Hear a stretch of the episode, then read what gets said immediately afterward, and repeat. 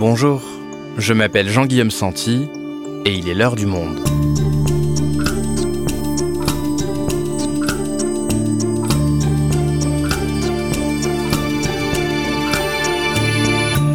Aujourd'hui, il a à peine 22 ans et il révolutionne l'univers très masculin du rap en assumant son homosexualité comme peu de chanteurs avaient osé le faire jusque-là.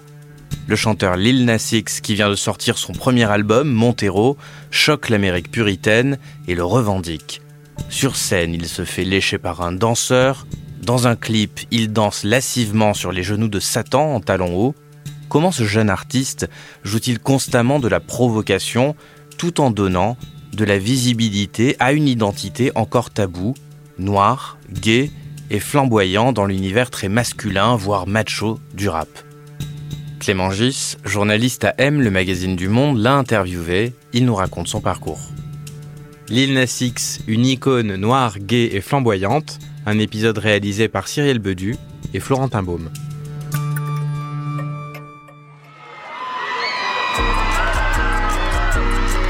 Nous sommes le soir du 13 septembre au Metropolitan Museum of Art à New York.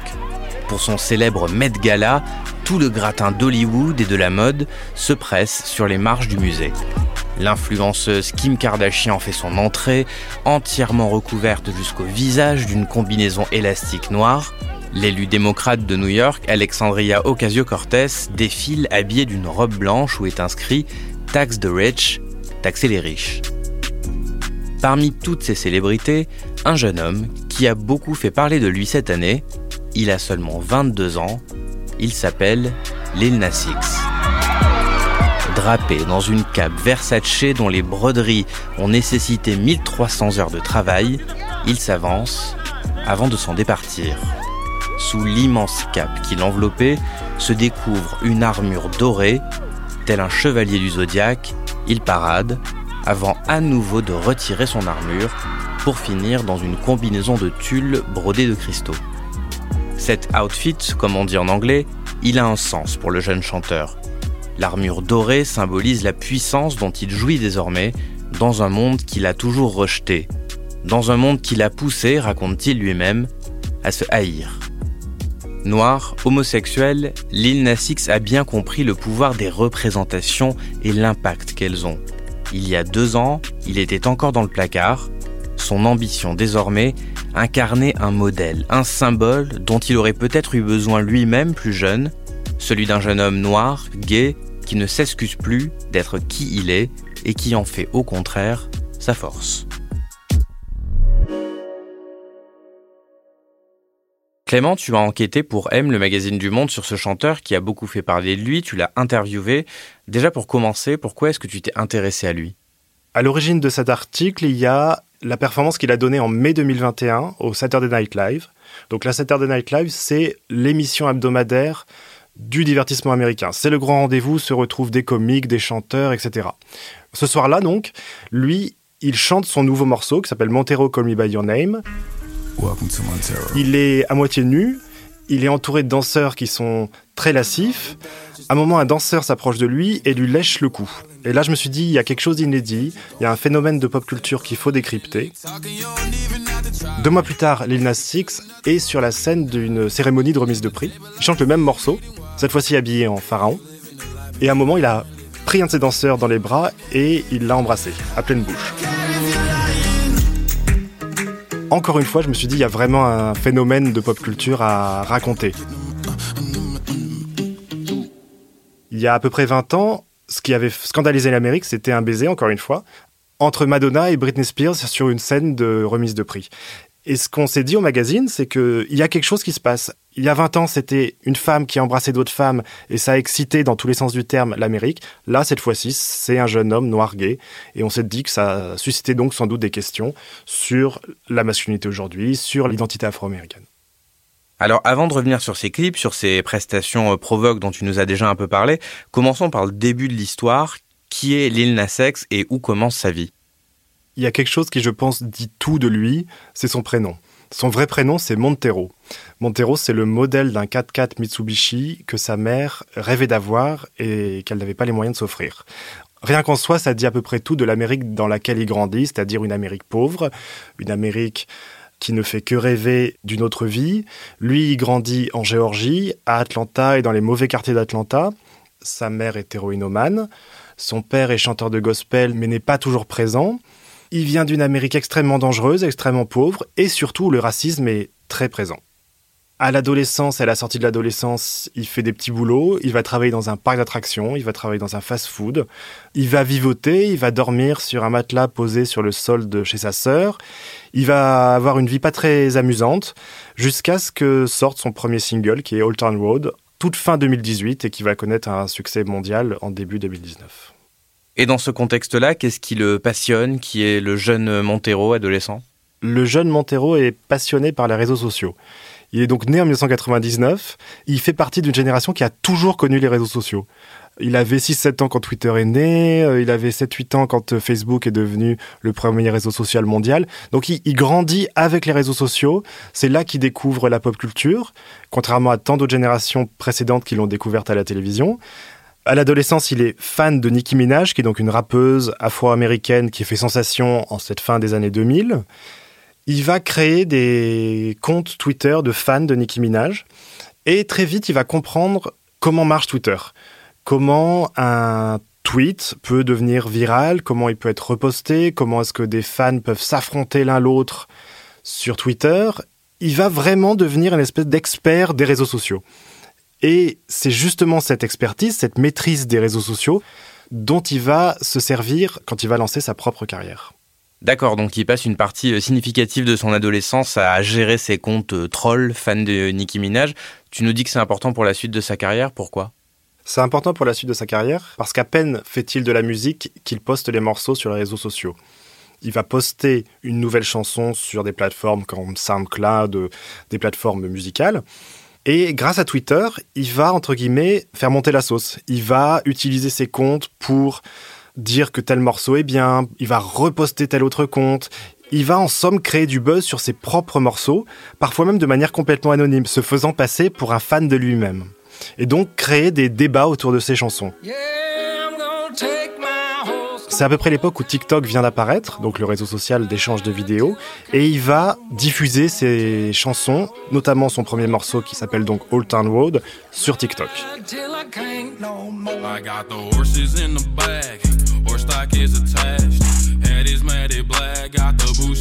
L'idée, c'est qu'en fait, les internautes aillent chercher ou commentent. En somme, il crée sa propre célébrité. Il y a un petit emballement qui naît. Il faut savoir que c'est un morceau qui mélange donc rap et country.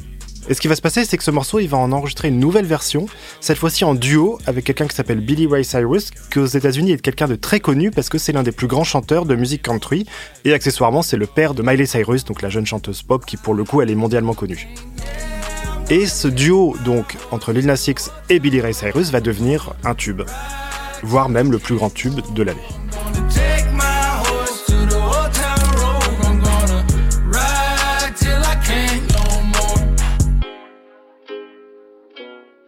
Pourquoi est-ce que c'est euh, novateur à l'époque, euh, Old Road?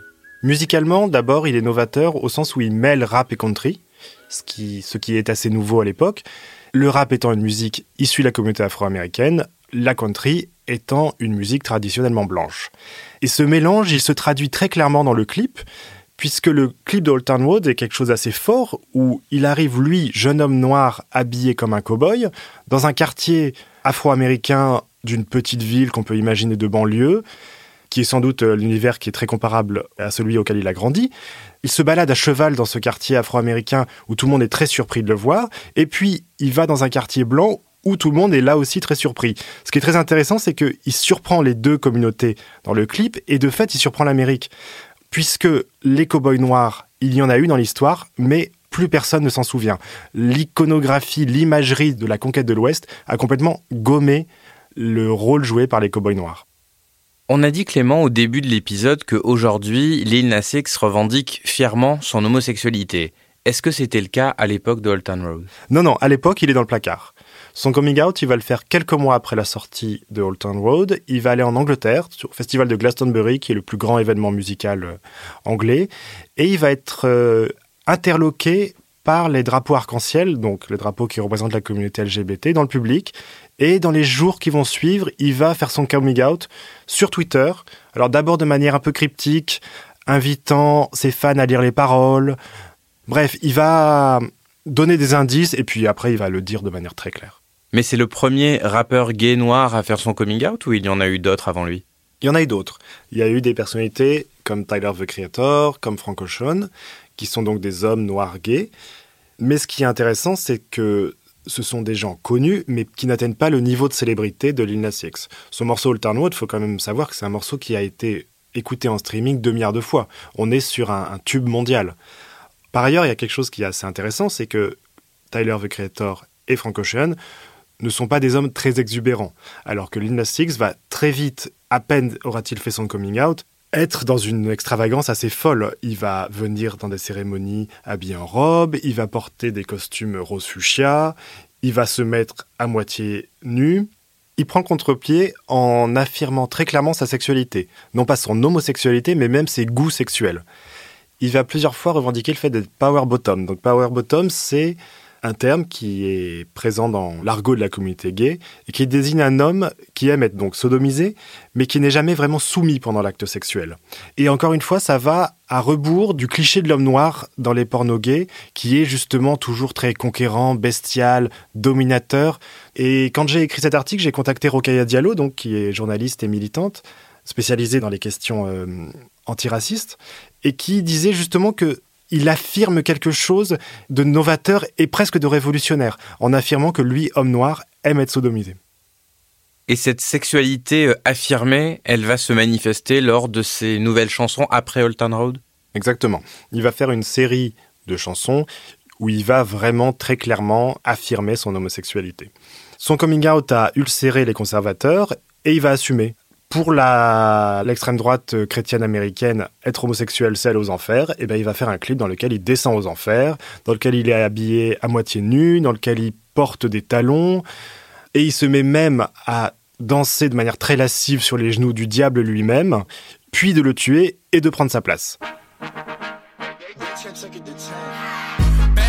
Pour le morceau suivant, Industry Baby, il va tourner un clip qui se déroule dans une prison. Il y joue un jeune homme incarcéré. La prison est extrêmement sexualisée. Il se retrouve à danser nu sous la douche, entouré de danseurs également nus. À la fin, il mène une révolte et il libère l'ensemble des prisonniers. Ce clip est très intéressant parce qu'il joue sur les deux tableaux. À la fois, c'est très clairement une dénonciation de la surpopulation des hommes afro-américains dans les prisons, et donc du racisme du système carcéral américain. Et en même temps, ça, c'est une forme de déclaration d'une identité noire gay dans un milieu très masculiniste, et il met en scène sa sexualité.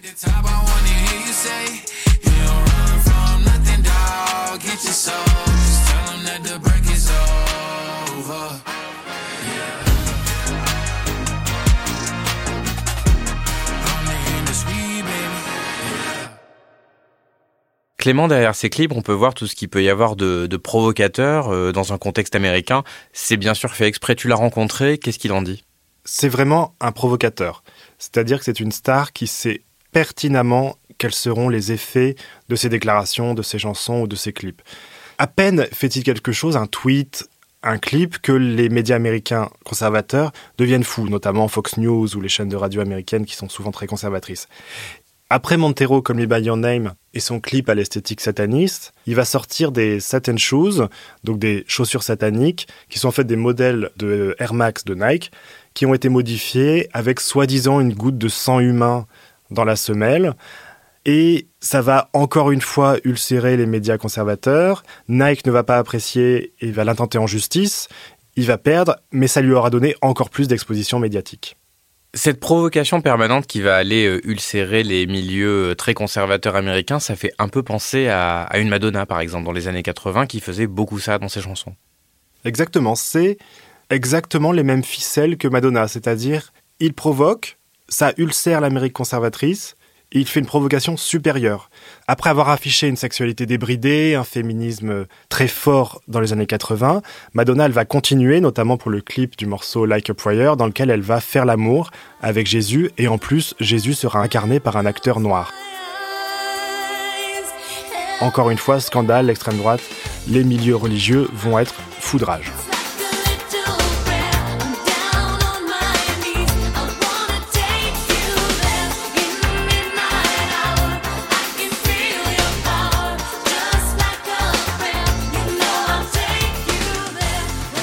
Et Lina Six emploie justement le même type de stratégie. On lui reproche de sexualiser sa musique, de sexualiser ses clips, et il répond que justement, le milieu du rap et des musiques urbaines en général n'est que sexualisation. Sauf que la différence, c'est que pendant des décennies, c'était des hommes hétéros qui multipliaient les conquêtes. Lui, la différence, c'est qu'il le fait avec des hommes. Clément, dans tout ce que tu nous dis, il y a quelque chose qui transparaît, c'est le pouvoir des représentations. C'est sans doute aujourd'hui euh, beaucoup plus simple pour un adolescent d'accepter son homosexualité parce que Netflix, des séries télé, plein d'objets de pop culture offrent des représentations positives de l'homosexualité qui n'existaient euh, pas du tout dans les années 90. Est-ce que Lil Nas X a conscience aujourd'hui d'avoir un impact majeur en rendant visible cette identité d'homme noir, gay, flamboyant, power bottom? Il en a absolument conscience et c'est même son ambition. Son rêve, c'est d'être un role model, d'être un modèle pour les jeunes gays et pas seulement pour les jeunes lesbiennes, pour les jeunes LGBT en général. Il a plusieurs fois déclaré qu'il aurait adoré se voir lui-même quand il était adolescent. Il aurait adoré allumer la télévision ou les réseaux sociaux et voir une superstar gay. D'ailleurs, ce qui est assez intéressant, c'est qu'il consulte encore énormément les réseaux sociaux. Et il voit des tweets ou des posts Instagram dans lesquels il est écrit qu'il change la vie des jeunes gens. Et ça passe par sa musique, par ses clips, mais aussi par ses tenues. Pour cet article, j'ai interviewé sa styliste personnelle, qui est donc la personne qui l'habille pour tous ses clips, mais aussi pour ses cérémonies de remise de prix. Et elle, elle disait, elle m'a dit quelque chose que je trouve intéressant. Elle dit chaque tenue qu'on conçoit, c'est justement pour que quelque part il y ait un adolescent qui le voit et qui se sente mieux. D'ailleurs, cette armure qu'il a portée au Met Gala, c'est vraiment comme une protection qui donne à un jeune homme gay en lui disant tu peux être protégé. Donc ça, c'est très important. Il veut être un modèle, mais il faut pas non plus exagérer. Ça reste une pop star dont l'ambition est d'être célèbre, dont l'ambition est de faire sensation avec ses clips, avec ses morceaux. Et quand je l'ai interviewé, il a le langage très maîtrisé d'une pop star. On n'est pas du tout dans une réinvention totale des codes du divertissement. Merci Clément. Merci Jean-Guillaume.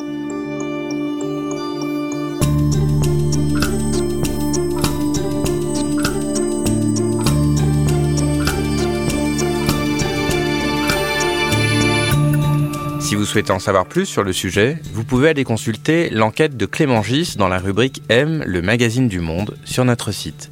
C'est la fin de l'heure du monde, le podcast quotidien d'actualité proposé par le journal Le Monde et Spotify.